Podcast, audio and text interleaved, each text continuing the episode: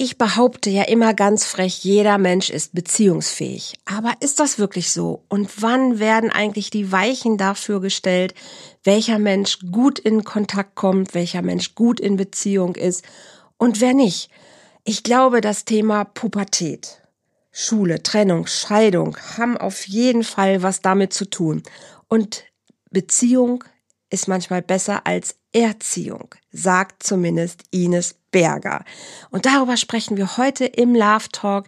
Ines ist ähm, Familien- und Elternberaterin, war lange Zeit Lehrerin und ich bin sicher, sie hat sehr viel zu diesem Thema zu sagen. Also seid gespannt. Volltreffer Herz, dein Podcast für die Liebe. Mein Name ist Andrea Holthaus und ich unterstütze Menschen auf dem Weg in ein erfülltes Leben voller Liebe.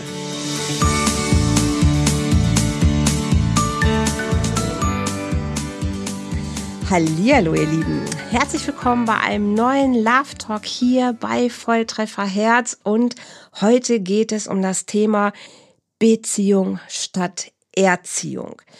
All die, weil wir alle beziehungsfähig geboren werden. Aber dann kommt das Leben und manchmal kommt es anders, als man denkt. Und ich freue mich total, dass Ines Berger bei mir ist.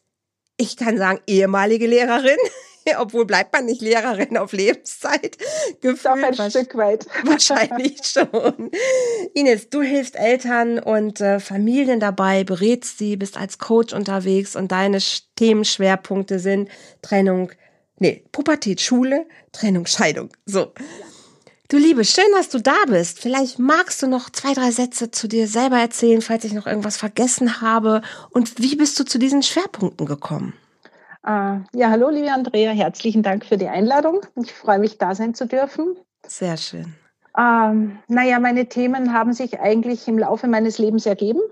Ähm, so wie, glaube ich, bei vielen Menschen. Also das Thema Schule. Ich war leidenschaftliche Lehrerin, mhm. ähm, habe vor über 30 Jahren damals begonnen, in einer reinen Bubenschule zu unterrichten oh, wow. und habe damals schon gemerkt, ähm, die Pubertät liegt mir ganz massiv am Herzen mhm. weil das ist so eine mh, mm, intensive Zeit, intensiv für Eltern, intensiv für Jugendlichen, Jugendliche und auch oft auch eine sehr schmerzhafte Zeit auf beiden Seiten, das weil sich beide Seiten oft nicht verstanden fühlen. Das ist auch eine sehr gefürchtete Zeit.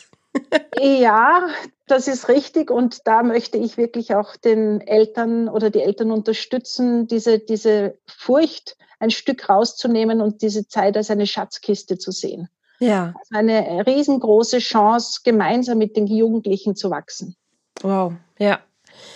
Jetzt, jetzt, also ich, Pubertät, wenn ich das höre, klar denke ich natürlich auch an meine, ne, zurück und muss da selber auch feststellen, das war nicht witzig. Das war überhaupt nicht witzig. Und ich weiß, dass ich zwei Jahre lang es meinen Eltern definitiv auch nicht leicht gemacht habe und wir auch oft voreinander standen und ich weiß, dass ich, also ich schreibe Tagebuch seit ich zwölf bin, aber ich weiß, dass ich in der Zeit so zwischen 14 und 16, ja, fast so 16, 16, 17, sagen wir mal vielleicht fast drei Jahre, sehr häufig in mein Tagebuch geschrieben habe, ich hasse euch, ihr, ihr macht mein Leben kaputt. Und äh, habe mich einfach überhaupt nicht verstanden gefühlt. Und umgekehrt natürlich auch. Das hat aufgehört als ich mit 18 ausgezogen bin, ab da war schlagartig Ruhe. Also es hatte sich so mit 17 dann irgendwie alles schon wieder ein bisschen beruhigt, aber so zwei Jahre ähm, wollte ich einfach überhaupt nicht mehr Kind meiner Eltern sein und fand das Leben schrecklich.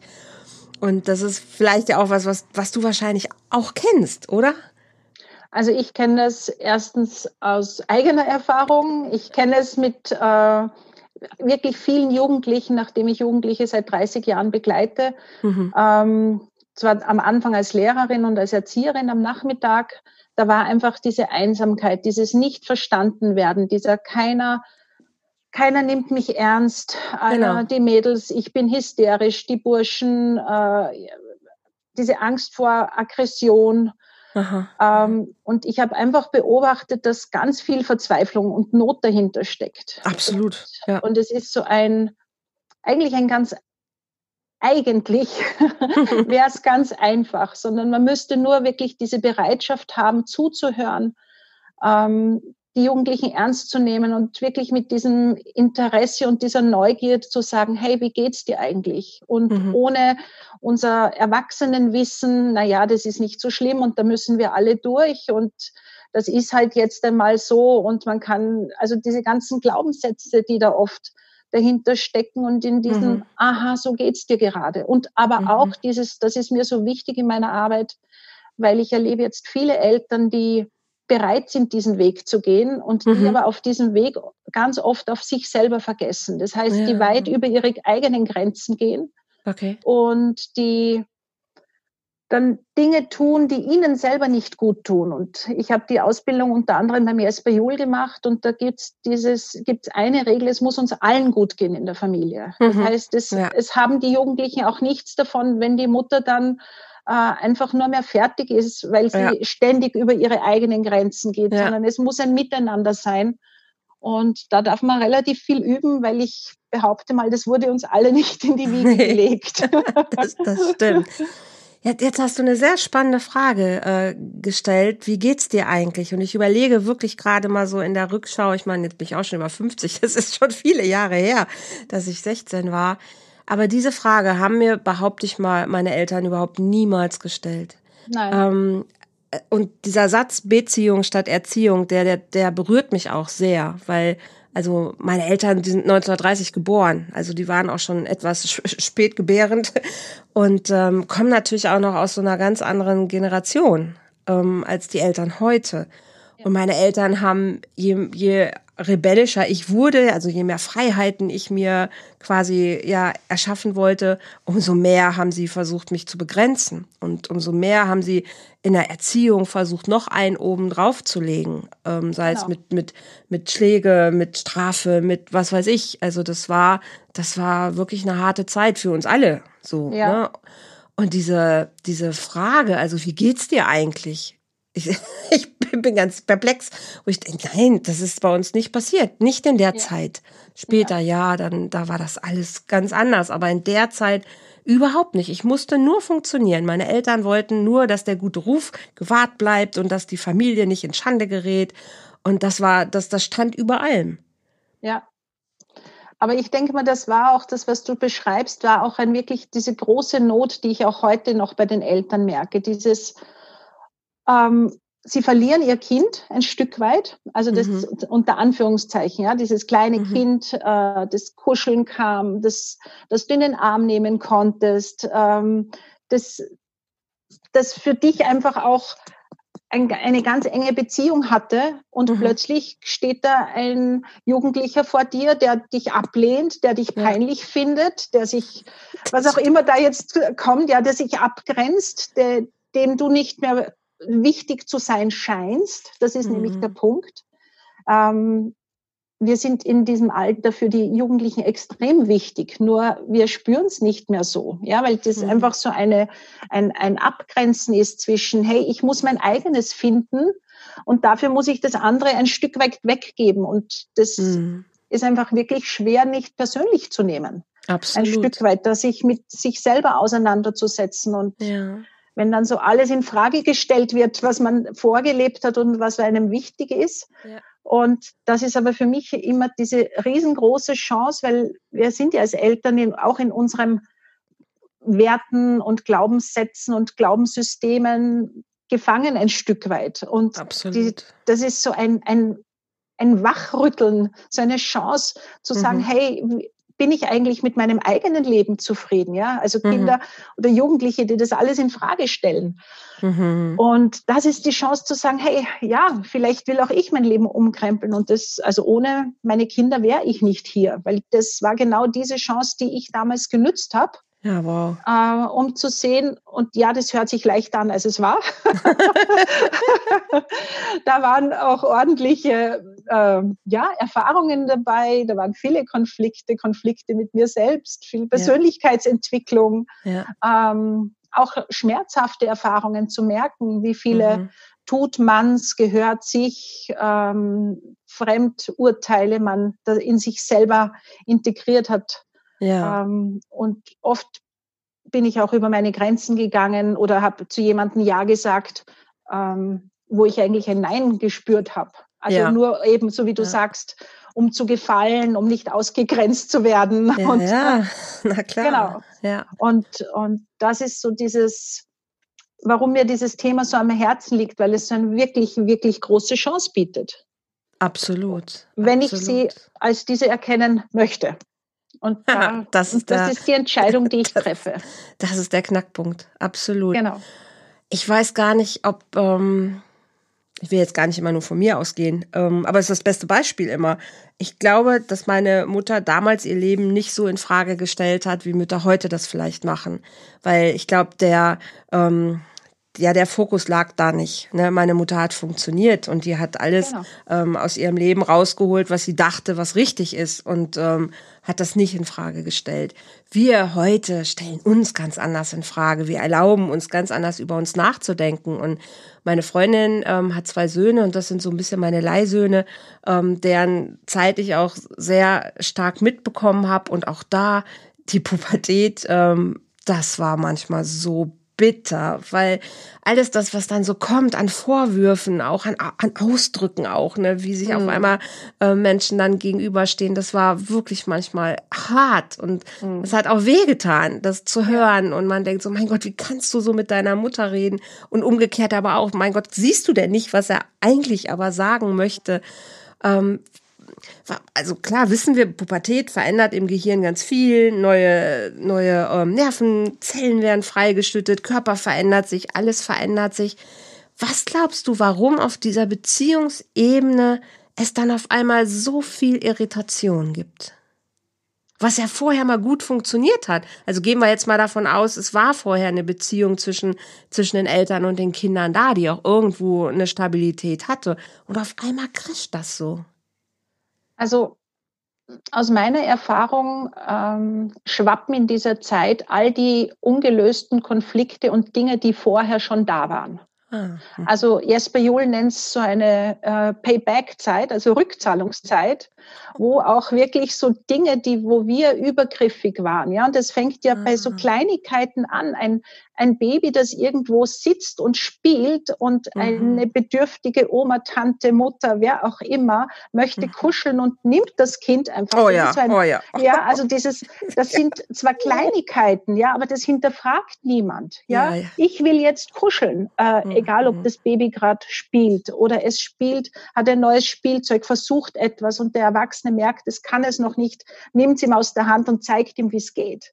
Ja, das sind ja so ganze Kleinigkeiten, ja, aber wo, wo wir eigentlich schon Dinge tun, und zwar jetzt, mhm. das ist, hat nichts mit Bösartigkeit zu tun, sondern, sondern das mhm. ist einfach etwas, was so in uns ist, wo wir nicht drüber nachdenken, statt zu sagen, hey, das ist ein mhm. Lebewesen, ja, das, mhm. das ist jetzt gerade beschäftigt, das lernt etwas, ich, darf ich es doch bitte auch beobachten, was, mhm. was tut's denn gerade, braucht's mich überhaupt? Mhm. Und das, was in der, in der, gerade in der Pubertät dann einfach im Prinzip weitergeht, ist dieses, diese Übergriffe, die stattfinden, dieses Ich weiß, was richtig für dich ist. Es fängt mit der Schulwahl an. Ich habe so mhm. viele Jugendliche erlebt, die nicht in dieser Schule sein wollten, die, in der sie waren.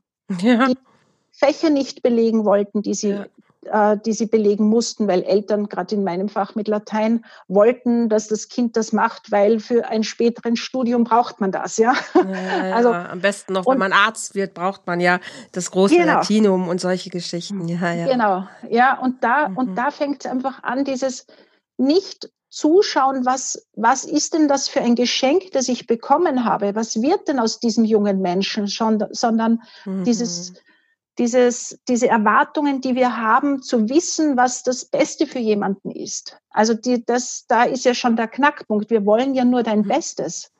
Also mhm.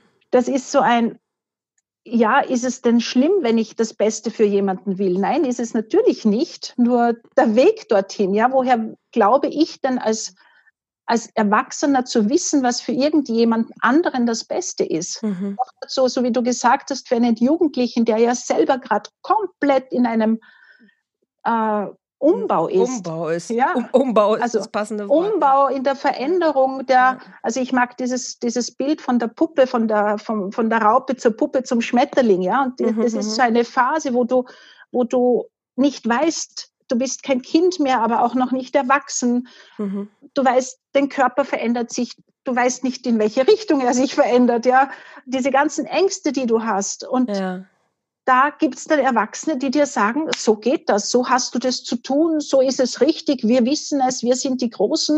Mhm. Und da müssen sich die Jugendlichen wehren. Also das ist, die sind ständig in dieser, in diesem Kampf zwischen Kooperation und das, die wollen immer kooperieren. Ich wollte gerade sagen, Kinder wollen immer kooperieren. Ja, genau. Ja. Und diesen, mhm. diesen, diesen Spagat, äh, die auf meine eigene Integrität zu achten. Ja, und mhm. so wie du gesagt hast, wenn die, wenn die Grenzen zu eng sind, dann müssen sie sich wehren.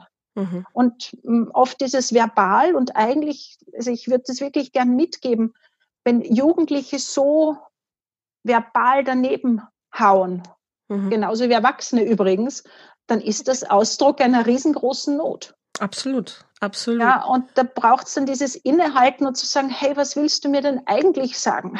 Ja. Und das ist schwierig. Das ist schwierig, weil da sind natürlich viele Verletzungen dabei und alte Sachen werden getriggert. Total. Und mhm. damit sind wir Eltern einfach dann ein Stück weit wirklich überfordert. Und in meiner Arbeit mache ich eigentlich nicht viel anderes, als einfach Übersetzungsarbeit zu leisten. Ja, das ist häufig, ne? Das, das genau. absolut. Genau. Das erlebe ich auch so. Ja.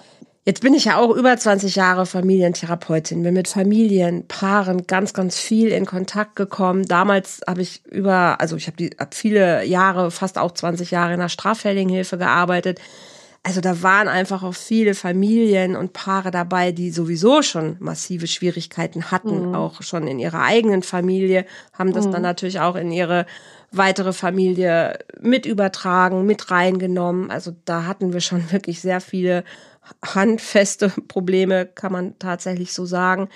Aber was mir immer wieder aufgefallen ist, wenn die Eltern sehr im Mangel waren und sich selbst eigentlich überhaupt nicht ein erfülltes Leben ermöglicht haben, mhm. umso mehr Trouble gab es eigentlich auch mit den Kindern, weil dann wurde an den Kindern rumgemerkelt, alle Vorwürfe, die man sich selber hätte eigentlich machen dürfen, wurden auf die Kinder ähm, projiziert.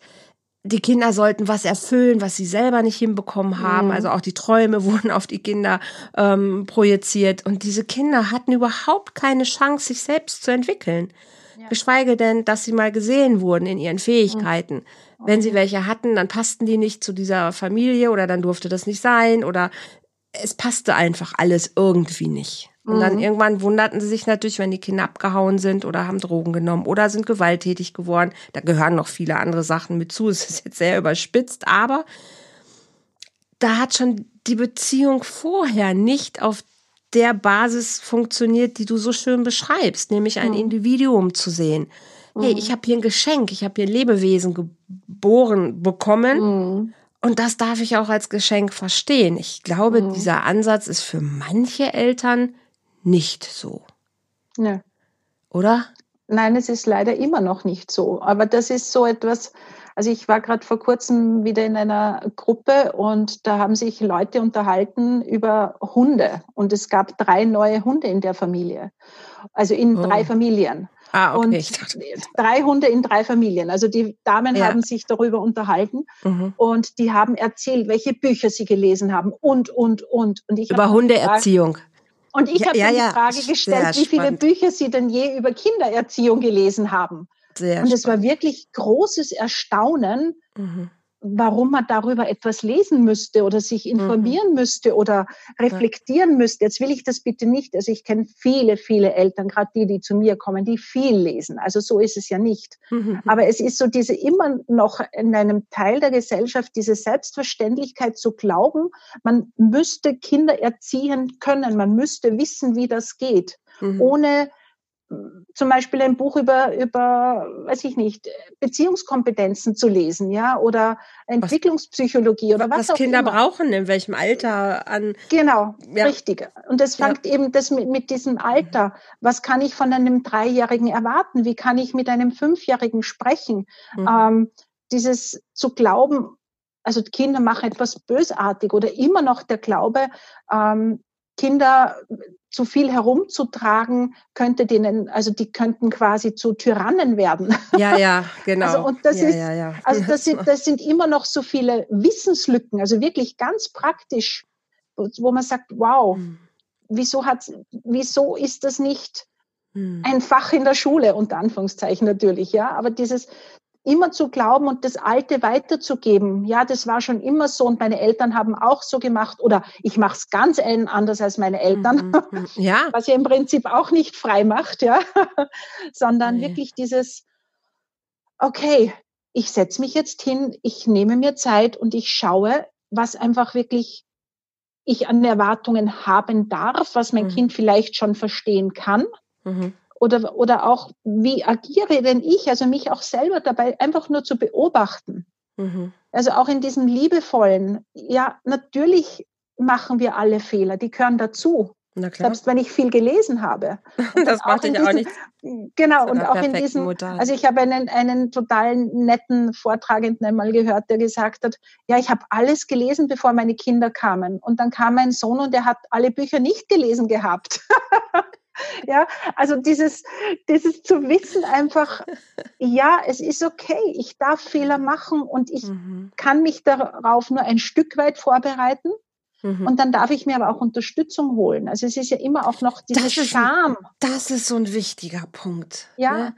Es ist ja gar nicht schlimm, Dinge nicht zu wissen. Nein, aber genau. es ist so schade, dass nicht dann sich wirklich Unterstützung geholt wird. Genau. Und, die, und die Familien wursteln alleine rum und die machen und verstecken und, und, und versuchen es zu verbergen und ach oh Gott, was sie sich nicht alles einfallen lassen, teilweise, mhm. damit Dinge nicht ans Licht kommen. Das ist, ja. das ist so, so wirklich komplex, dieses Thema dass da nicht wirklich, aber du, das ist nicht nur bei Familien, ne? wir müssen ja nur auf den, auf den Einzelmenschen gucken. Klar. Wenn du merkst, dass in deinem System irgendwas nicht okay ist, dann guck doch, dass dir jemand dabei hilft, dein System aufzuräumen. Wo ist das Problem?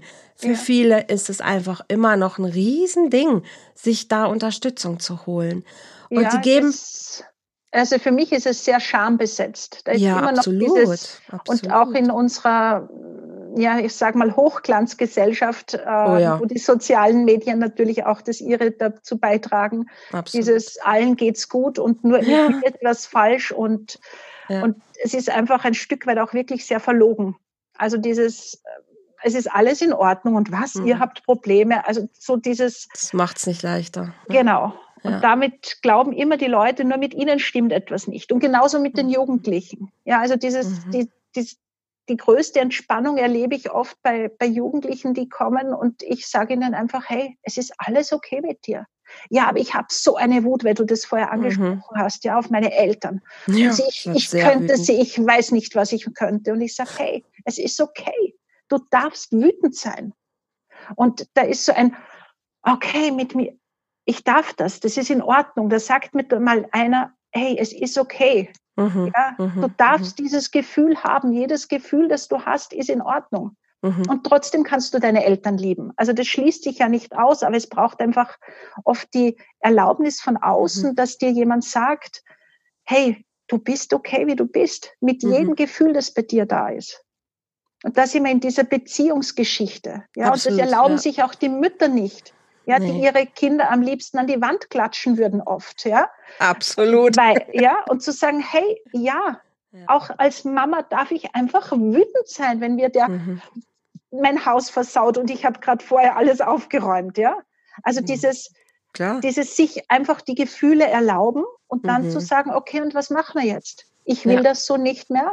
Mhm. Und wir setzen uns jetzt zusammen und da sind wir bei der Beziehungsarbeit und die ist ganz konkret. Wir mhm. setzen uns zusammen das will ich nicht mehr. Ich will nicht, dass du mich beschimpft, beschimpfst. Ja, mhm. wenn du wütend bist, du kannst, also ist, das ist ja auch so eine subjektive Geschichte, ja. Mhm. Was darf ich denn noch sagen? Das ist okay für mich. Ja. Und was darf ich denn nicht sagen? Ja, weil für manche gibt es einfach unterschiedliche Bedeutungen für unterschiedliche Worte und das muss ich aussprechen. Mhm. Ja, weil ich kann so sagen, hey, du bist halt, du verhältst dich wie ein Idiot.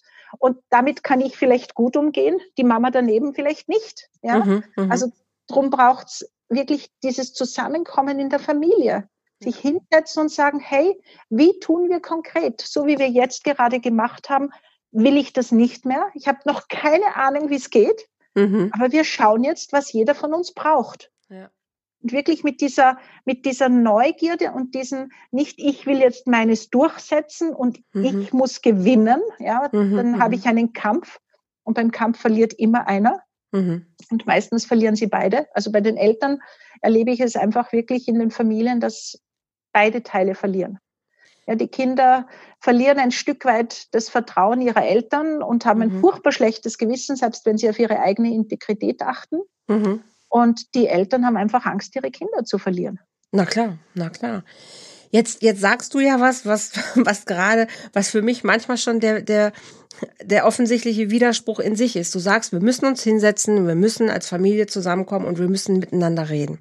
Mhm. Und das ist genau der Teil, der ja so häufig während dieser Pubertät oft nicht gut gelingt, weil Kinder dann rausrennen, die Türen schlagen, du verstehst mich sowieso nicht und ähm, kein Gespräch möglich ist. Dann die Eltern mhm. vor der Tür stehen, jetzt komm doch raus und lass uns doch mal sprechen. Nein, ich will nicht und geh weg. Mhm. Und also gerade so dieses Ding, da ist Gesprächsbereitschaft vielleicht da auf der einen Seite, aber der Jugendliche verweigert sich und will dieses Gespräch nicht. Also es braucht immer wieder, wie, wie sagt äh, Matthias Völchert hat gesagt, die Anpassungsleistung müssen die Erwachsenen bringen. Das heißt, ich kann nicht von den Jugendlichen verlangen, dass sie das können und müssen, sondern es braucht meine Haltung. Und ich muss ehrlich sagen, ich habe noch keinen Jugendlichen erlebt, der, wenn er spürt, dass die Eltern eine Haltung haben von, hey, du interessierst, ich interessiere mich wirklich für dich. Ja, das ist der Punkt. Aus ganzem das Herzen. Ist der Punkt, ja. Ja, diese ja. Gesprächsbereitschaft ja, ja. von den Eltern geht ja ganz oft in diese Richtung, wenn, wenn die ehrlich zu sich sind. Sie wollen sich hinsetzen, damit das passiert, was sie gerne was wollen. Sie wollen, ja, genau. Ja? Mhm. Und äh, mit diesem Hintergedanken, ja, wir hören dir zu, aber Mhm. Und ich habe vor kurzem einen Jugendlichen wieder gehabt in der Praxis, der mit der Mutter da war und sie gesagt hat, ja, ich verstehe dich ja aber. Und er sagt, dein Scheiß aber macht alles vorher kaputt. Kaputt, das stimmt. Du verstehst stimmt. nichts. Das stimmt. Ja? ja. Sondern es das braucht stimmt. diese Haltung von, aha, so geht es dir. Ohne ja. Ja. Klugscheißerei, ohne aber ich weiß es besser und sondern mhm. wirklich dieses aha, so ist das für dich. Mhm. Aha, so siehst du das. Und das heißt noch nicht, dass ich das verstehen muss. Das heißt auch nicht, dass ich mhm. zustimmen muss. Ja. Das heißt einfach, okay, so geht's dir gerade. Wow, danke, dass du es mir erzählt hast. Ohne gleich tun zu müssen, mm. lösen zu müssen, sondern okay. Und dieser Schritt wird so oft übersehen. Und wir kommen so oft mit Lösungen und mach doch so und tu doch dieses oder warum machst du nicht jenes?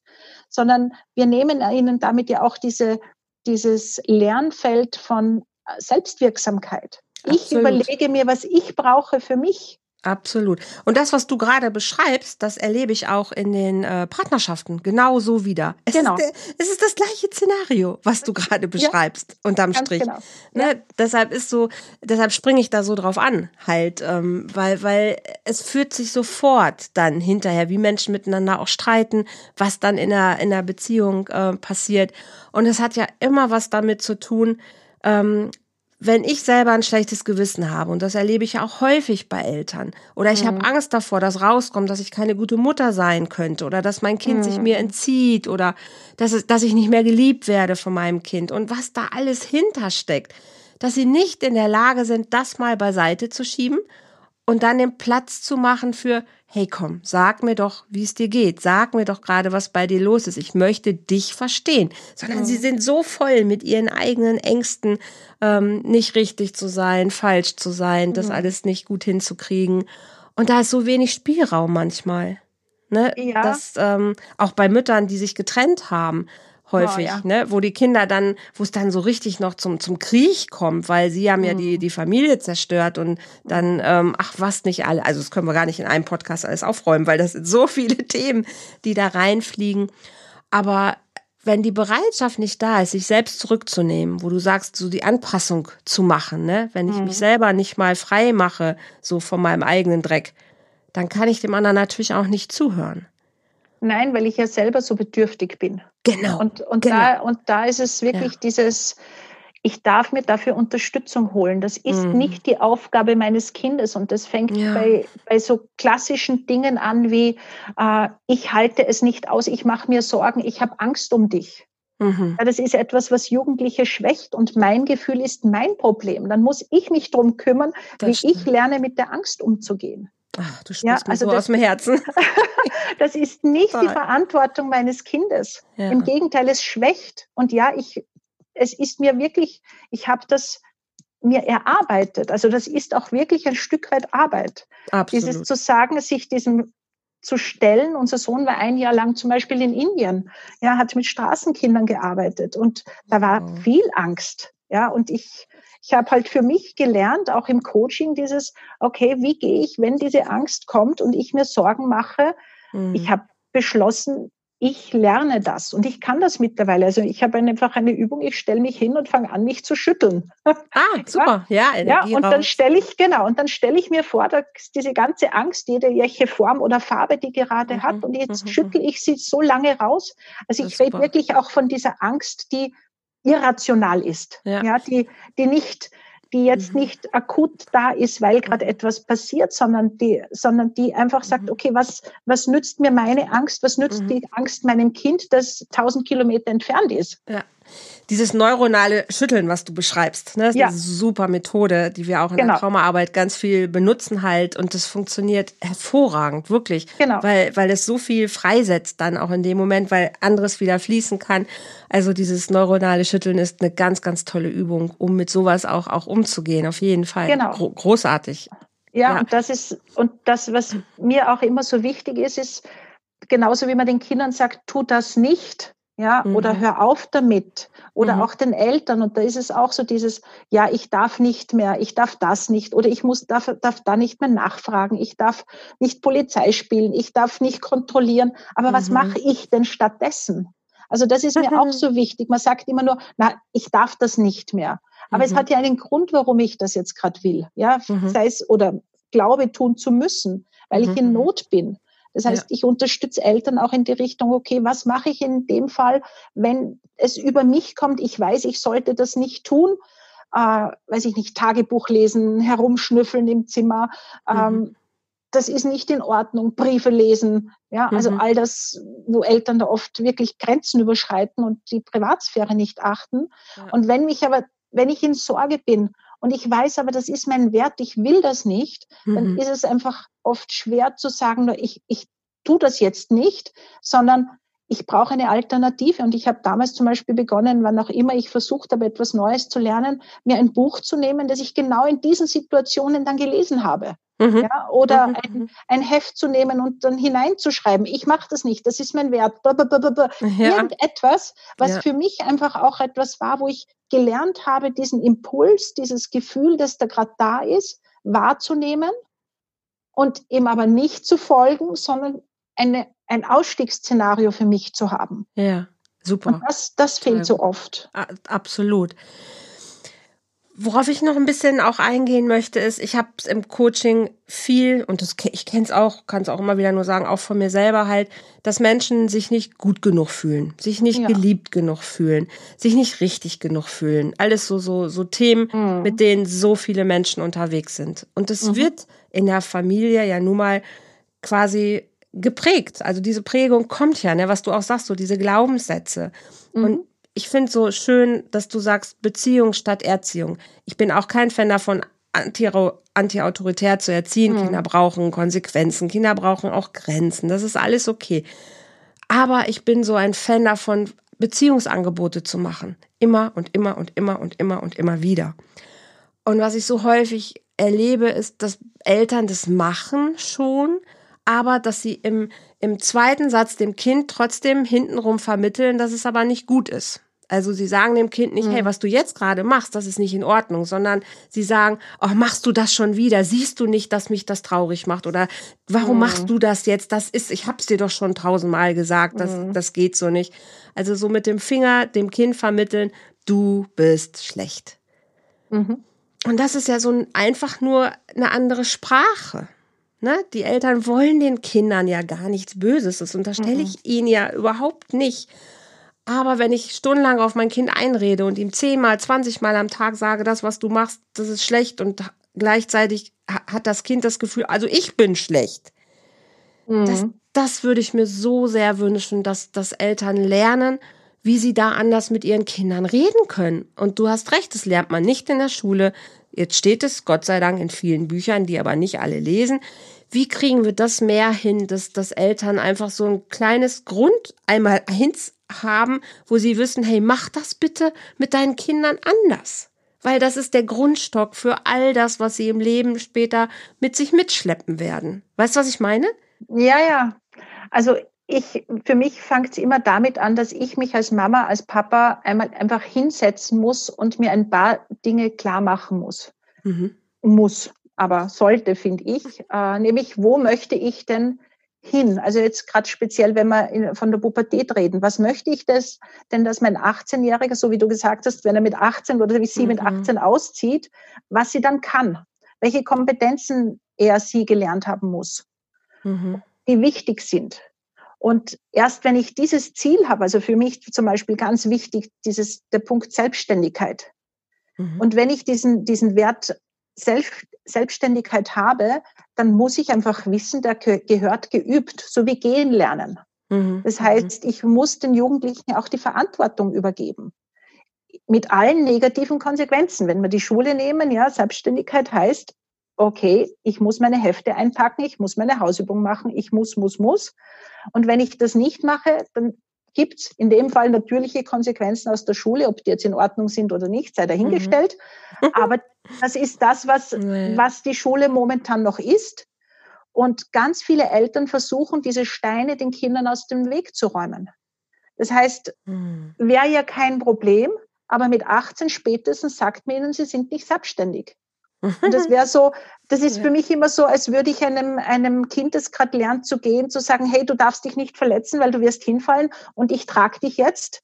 Und mit fünf werfe ich ihm dann vor, dass es nicht gelernt hat, gehen zu lernen. Also es ist so, das, das ist so oft diese Umkehr. Und ich kann Eltern verstehen, aber ich muss ein Stück weit auch damit aushalten und das ist diese Chance, okay, dass mein Kind einfach Konsequenzen hat, dass es traurig ist, dass es frustriert ist, mhm. ja, dass, dass es wütend ist, weil es eine schlechte Note bekommt und, und, und.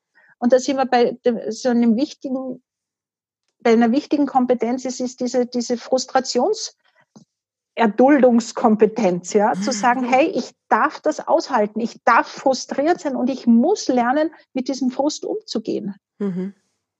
Und das halten auch viele Eltern nicht aus. Das heißt, ich darf mich immer mhm. wieder selber fragen, warum tue ich denn, wie ich tue? Das heißt, so wirklich rauszunehmen und zu sagen, warum sage ich, warum, warum ist mir denn das jetzt zum Beispiel so wichtig? Mhm. Ja, und ganz oft steht eben dieses dahinter, weil ich ich will, dass das respektiert wird, was ich sage. Und da ist ganz oft der Mangel von uns Eltern, jetzt nimmt uns nicht einmal unser Kind mehr ernst. Und da oh, steht, ja. steht dir ganz was anderes dahinter. Absolut.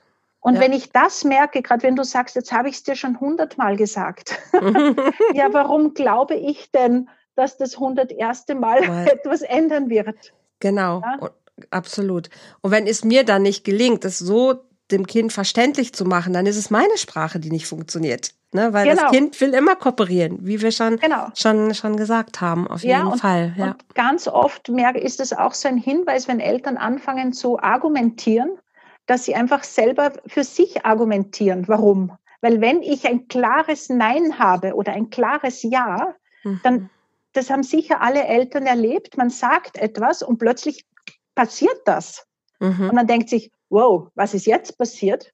Mhm. Und dann war das genau dieses Gefühl von, ah ja, das war jetzt ich. Das war nicht, das tut man, das tut eine gute Mutter, so mhm. sollte ein guter Vater sein. Mhm. Äh, was sagen die Nachbarn, was sagt die Schwiegermutter, was sagt wer auch immer. Ja. Also diese, diese Klarheit mit uns selber. Und auf die reagieren Kinder. Immer. Absolut. Ich muss gerade an deine Bücher von der Hundeerziehung denken. Ich habe selber auch 20 Jahre lang ähm, Hunde. Die Bücher sind gar nicht so unterschiedlich. äh, weil wenn du mit deinem Hund diskutierst, passiert auch überhaupt gar nichts.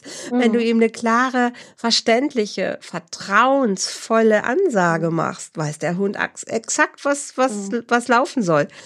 Und das ist ein bisschen ähnlich halt, ne? Also auch äh, Hunde brauchen Führung und Kinder brauchen auch Führung, aber die darf halt vertrauensvoll äh, sein und Hunde funktionieren über Lob und nicht über Strafe.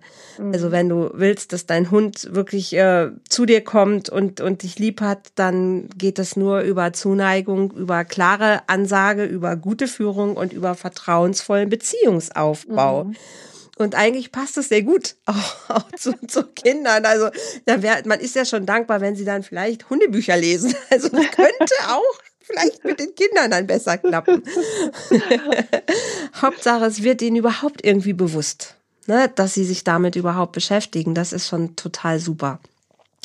Ich würde gerne noch ein Thema aufgreifen. Ähm, wir können also das, wir können so viel Töpfe aufmachen. Das ist echt wunder, wunderschön. Da könnten wir mehrere Podcast-Folgen von machen. Jetzt sagst du ja Schule äh, oder Pubertät und hast auch Trennung als Schwerpunkt. Ja. Ich habe so häufig erlebe ich im, im, im Umfeld, im, mit, mit Kunden, mit Klienten, Paare wissen eigentlich schon, dass sie nicht mehr miteinander so richtig glücklich sind. Oder manchmal haben sie auch schon die Idee, sie wollen gar nicht mehr so richtig miteinander. Aber wir bleiben noch zusammen wegen den Kindern. Mhm. Und machen dann und tun und wundern sich irgendwann, dass die Kinder rebellieren, dass die Kinder ihnen vorwerfen, dass sie nicht echt sind, dass sie später dann Kinder haben, die selber keine guten Beziehungen führen, weil sie sich nicht vertrauen, weil sie sich selber ihren Wahrnehmungen, ähm, weil sie ihren eigenen Wahrnehmungen nicht trauen. Was ist so dein Ratschlag, wenn Leute, wenn du das mitbekommst, dass Eltern eigentlich gar nicht mehr happy miteinander sind, aber wegen den Kindern ja zusammenbleiben? Also für mich ist das hm, wirklich, ich muss jetzt vorsichtig das formulieren, aber eigentlich ist es eine, nein, ich will es nicht formulieren, vorsichtig formulieren, es ist eine Form, von, Ego, es ist eine Form von Egoismus. Ja, total. Ja, weil das ist, da, auch da sind wir bei diesem Punkt, äh, ich gebe meinem Kind die Verantwortung für mein, ich sage es jetzt wirklich, beschissenes Leben. Mhm dieses, wenn ich das nicht möchte und ich bleibe wegen meinem Kind, äh, Kinder fühlen sich verantwortlich und die merken das. Absolut. Und ich habe ganz machen. oft Kinder, wo dann der Mutter dem Vater irgendwann rausrutscht, ja, wenn du nicht wärst, dann, ja. Und diese mhm. Verantwortung können Kinder nicht mhm. tragen und dürfen mhm. sie gar nicht tragen. Mhm. Und gleichzeitig, ja, ich kann das schon verstehen, dass man Kindern etwas ersparen möchte. Da sind wir wieder genau bei dem. Nur mhm. das geht nicht. Und ich darf mich immer wieder fragen, was will ich denn für ein Vorbild sein? Ja. Kinder kopieren uns ja. Exakt, das ist es. Das und das, was ich dem so. Kind vorlebe, ist ja. dieses, hey, meine Bedürfnisse sind nicht wichtig. Genau. Und deswegen bleibe ich ja. aus Liebe mhm. ja, für dich in einer Beziehung, wo es mir nicht gut geht. Mhm. Und Kinder kopieren uns. Das heißt, ich lebe den Kindern vor und das ist das, was Mütter oft wachrüttelt, wo sie sagen, hey, na, das will ich auf keinen Fall. Genau. Ja? genau. So wie ich tue, ist die Gefahr sehr groß, dass sich mein Kind genauso kopiert. Ja. Und dass das eben dann weiterlebt. Okay, mein Bedürfnis ist nicht wichtig. Ich kann andere genau. bestimmen lassen äh, über mein Leben. Absolut. Ja, jemand, der mich ja. liebt. Ich muss in diesem Ding mhm. drinnen bleiben. Mhm. mhm. Sprich, ich bin gefangen ein Stück weit. Absolut. Und diese Verantwortung will man den Kindern eigentlich nicht übergeben. Also ich habe noch nie eine Mutter, einen Vater erlebt, der, wenn er sich das überlegt hat, das, mhm. das vorleben will. Aber das mhm. kommt aus so einer Zeit auch, wo man gedacht hat, äh, Scheidungskinder haben für den Rest ihres Lebens einen Stempel, ja, und sind ja belastet für den Rest ihres Lebens. Ja. Und, äh, werden in der Schule man, schlecht und was nicht alles kommt. Ne? So ganz, so, so ein Mythos halt von, wenn wir uns trennen, machen wir das Leben unserer Kinder kaputt. Genau. So ein, so ein Riesen. Und ja. in Wirklichkeit ist, ist, wenn wirklich die Eltern gut damit umgehen, gut auch unterstützt sind in dieser Trennungsphase, äh, mit ihren Gefühlen und allem, was da ist, einen mhm. Platz mhm. haben, dann lernen Kinder, also ich habe wirklich viele Kinder erlebt, die gestärkt aus diesen Situationen hervorgehen können. Ja, natürlich, es tut weh und ja, es, es wird etwas zerstört und es ist ein Verlust mhm. und es ist viel Veränderung. Und mhm. trotzdem mhm. ist es auch eine riesengroße Chance, statt in etwas festen Starren, das mir nicht gut tut, zu bleiben, zu sagen, hey, mhm. ich, ich nütze das, ich, mhm. ich, ich darf mich auch verändern, damit es mir nachher besser geht. Mhm. Und ja, das Leben ist Veränderung. Und mhm. da den Kindern das auch vorzuleben und zu sagen, hey, ja, das tut jetzt weh und Papa und ich, wir trennen uns jetzt trotzdem und wir versuchen mhm. gut wieder auf der Elternebene, nicht nur auf der Paarebene, aber auf der mhm. Elternebene mhm. gut zu kommunizieren und eine, eine gute Beziehung zu haben. Mhm. Und wenn da, das den Eltern mhm. gelingt, dann äh, ist es eine riesengroße Chance für die, äh, für die äh, Jugendlichen und für die Kinder. Das ist ganz wunderbar, was du sagst. Also ich bin, bin wirklich so bei dir. Ähm, und das ist so der, dieser springende Punkt halt, wenn es ihnen gut gelingt. Also ich würde mir mhm. wirklich so sehr wünschen, dass, dass Eltern A, erstmal gucken, haben wir wirklich alles gegeben, bevor wir unsere, unsere mhm. Beziehung mhm. an den Nagel Ganz hängen. Genau. Ne, also da fängt es für mich schon mal an, ähm, bevor sie sich zu irgendwas entscheiden, was letzten Endes aber, was sie meinen, ihrem Kind damit was Gutes zu tun, wirklich erstmal zu gucken, mhm. haben wir wirklich alles versucht? um das Ding hier irgendwie zu rocken? Oder haben mhm. wir nicht alles versucht? Und da, sich da schon mal manchmal Unterstützung zu holen, bevor es überhaupt so weit geht, dass man darüber nachdenkt, okay, wir müssen jetzt irgendeine Lösung finden, um zusammen zu bleiben, damit wir unserem Kind nicht schaden. Und dann, wenn es klar ist, okay, wir haben alles probiert, es hat gute Gründe, warum es vielleicht besser ist, auseinanderzugehen, das dann ordentlich zu machen. Genau. Weil das ist ja auch, das ist ja auch so eine riesen Nummer, ähm, was vielen nicht gut gelingt. Und das mhm. ist schädlich für die Kinder. Mhm. Ja, natürlich, wenn sich eine Familie auflöst, ist immer irgendwo, ist immer auch was Dramatisches. Mhm. Aber wenn das Drama nicht aufhört und das Drama so unterschwellig bleibt, das ist, mhm. das ist Gift. Ne, ja. so, so eine Wunde heilt. Und auch Kinder gehen gestärkt auch aus solchen Sachen hervor. Aber wenn das so eine mhm. Dauer, Dauerdrama irgendwie mhm. bleibt, das ist Gift und das ist wirklich schlimm. Und ich arbeite ja mit Menschen halt, die ah, Bindungsängste haben, wo schon eh manches schwierig gelaufen ist, aber auch, auch mit Menschen generell, damit sie glückliche Beziehungen halt erschaffen können. Und das sind wirklich alles diese Hauptthemen, ne, wo, wo, wo Menschen sich in Frage stellen, wo sie nicht daran glauben, dass sie wirklich äh, es verdienen, glücklich zu sein, liebevoll ähm, durch die Welt gehen können. Und da wünsche ich mir einfach noch viel mehr, dass, dass, dass Elternschaft noch viel mehr Unterstützung bekommt. Ich, die Schule, ne, also ich, also mit deinem mhm. Mit, dem, mit dem Bildungssystem bin ich an manchen Stellen gar nicht einverstanden.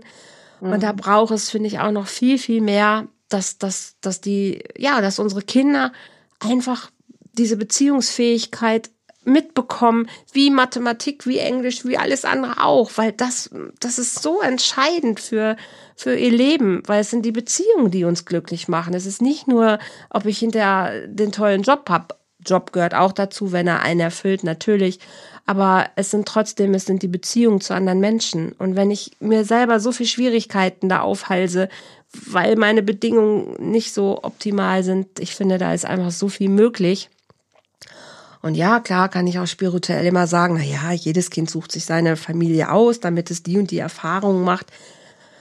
Ja, aber ich finde, wir dürfen uns auch mal weiterentwickeln auch. aber wir tun das auch. Ne? Also vieles entwickelt sich weiter und das ist total schön. Und gut, dass es solche Unterstützer gibt wie dich. Wundervoll. Ja, und was ich noch gern dazu sagen möchte, es Bitte. fangt in der Beziehung zu mir an. Ja, immer. Und das, und das ist wirklich diese, dieses auch bei den Jugendlichen ja. so ein, ähm, wer bin denn ich? Mhm. Ja, und da brauchen sie einfach Begleitung. Also diese, dieses, mhm. ah, okay, so denkst du, ah, so ist das für dich. Und dann können die reflektieren, warum ist dir das jetzt gerade wichtig? Wieso mhm. machst du so?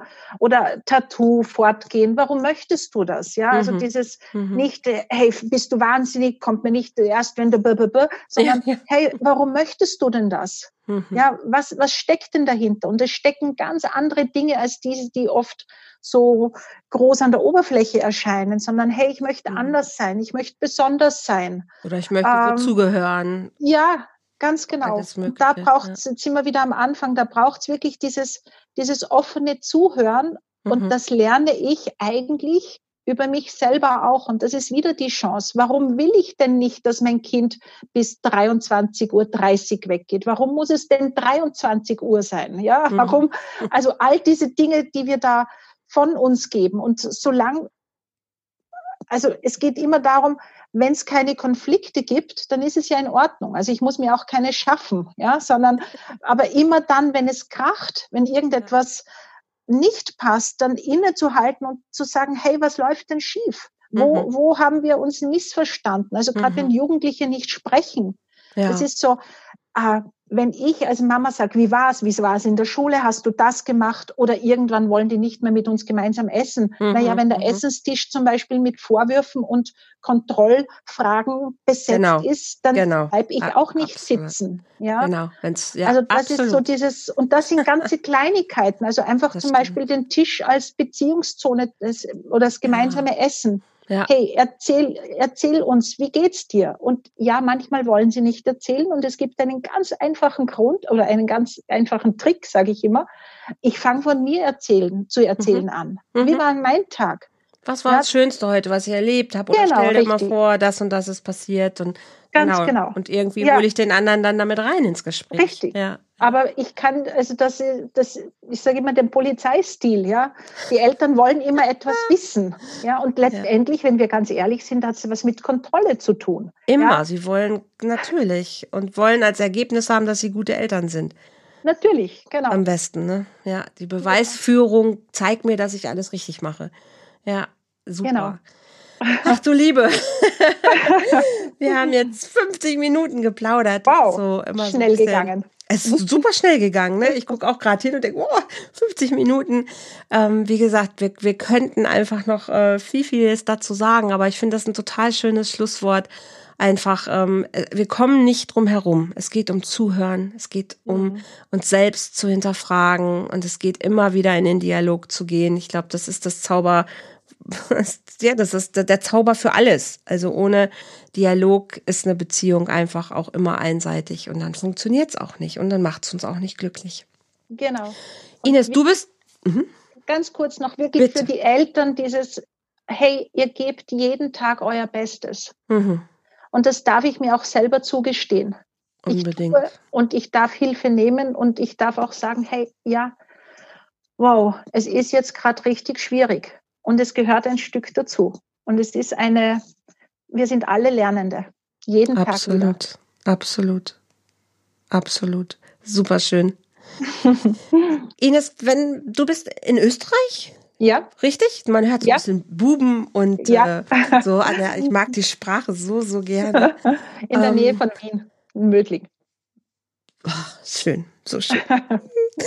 Du bist auch online aber unterwegs. Ja, Ne, das heißt, du, wenn Leute jetzt sagen, so Mensch, das hört sich so toll an, vielleicht ist Ines die, die, die mir da weiterhelfen kann, jetzt auch gerade mit mir oder mit meinem pubertierenden Kind oder mit unserer Situation.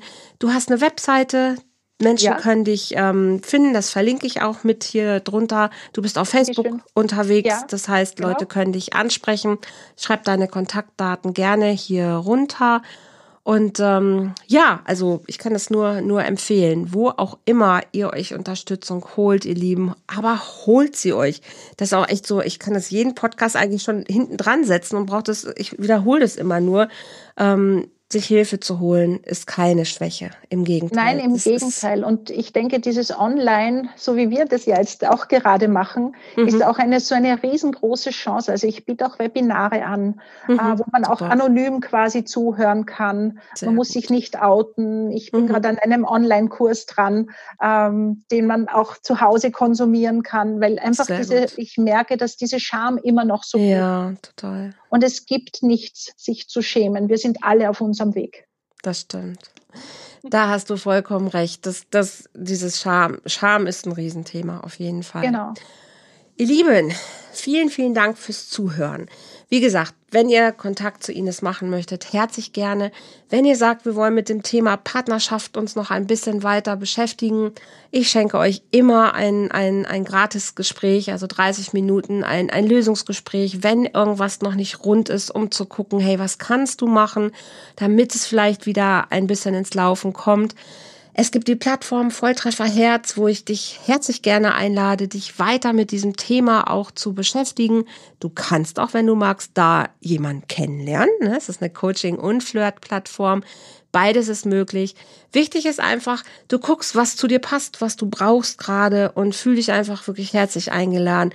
Guck ein bisschen hier in die Kontakte, guck, was du brauchst und ich bin ganz sicher, du wirst das Richtige für dich raussuchen und das Richtige für dich finden. Von daher wirklich fühl dich herzlich eingeladen. So oder so. Ihr Lieben da draußen, vielen, vielen Dank fürs Zuhören. Das war jetzt mein 72. Podcast. Ich habe gestern schon gepostet auf Facebook so, uh, wow. ich habe schon 70 Podcasts gemacht und äh, freue mich total, dass so im Schnitt gerade so um die 600, 700 Leute monatlich auch ähm, den Podcast anklicken. Das ist toll. Also auch mal vielen, vielen Dank dafür. Immer wieder. Also großes Danke einfach für jeden, der hier reinhört. Vielen, vielen Dank. So, für danke, heute. Danke. Für heute machen wir Schluss. Ich freue mich, wenn ihr das nächste Mal auch wieder mit dabei seid. Ines, vielen, vielen lieben Dank heute an diesen wunderschönen, lebendigen, tollen Podcast. Vielen, vielen Dank. Tschüss. Bedanke mich auch. Tschüss.